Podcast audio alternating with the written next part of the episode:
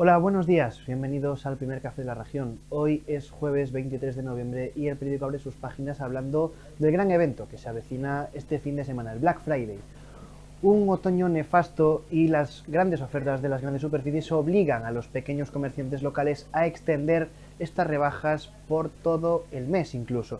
Además, en la plaza de Abastos ya notan que son muchos los, los ourensanos que están haciendo compras de cara a Navidad, que prefieren congelar el producto y así evitar la inflación de las últimas fechas antes de las fiestas. Es una información de Xianaci.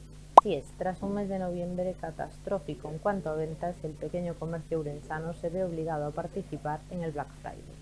Este año tendrán que ampliar los días de descuentos, así como los plazos de devolución de los productos, al igual que lo hacen ya las grandes marcas.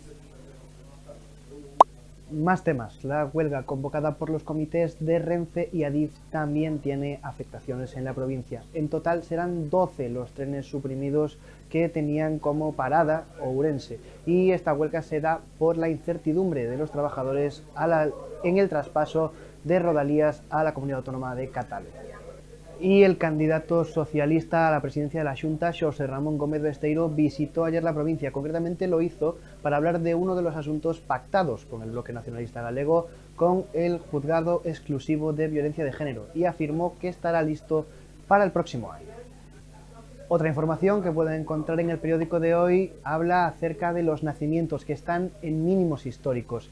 Es la primera vez que en los tres primeros trimestres del año no se llega al millar de niños nacidos en la provincia. Es una información de Bryce Iglesias.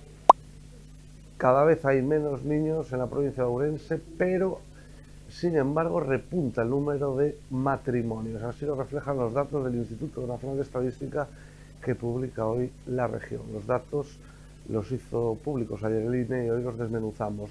los nacimientos en el tercer trimestre del año, los nacimientos acumulados, están en mínimos históricos por primera vez no superan el umbral de los mil recién nacidos en lo que llevamos de año. Por el otro lado, la cifra de matrimonios alcanza el máximo en 10 años y especialmente repuntan los matrimonios por la vía civil que alcanzan su récord histórico en la provincia. Más temas. En provincia, el Concello de Obarco aprobó ayer inicialmente sus presupuestos, unas cuentas que llegan con un alza del 8,4% respecto a las últimas aprobadas pero que eso sí, la mitad del gasto se irá a pagar al personal. Por su parte, en el Concello de Castro Caldelas ya tienen todo preparado para la repetición de las elecciones municipales que se llevará a cabo este domingo. Por último, en la sección de deportes analizamos al Guipúzcoa, el próximo rival liguero del Club Ourense Baloncesto. Además, también hablamos con Poli Romero, jugador de la Arnoya, que explica las dificultades que está teniendo en este inicio de liga el equipo ourensano. Esto ha sido todo por hoy. Recuerden que pueden seguir informados a través de nuestra web y de nuestras redes sociales y que pueden ampliar cualquiera de estas informaciones en la edición en papel del periódico. Que tengan un muy buen día.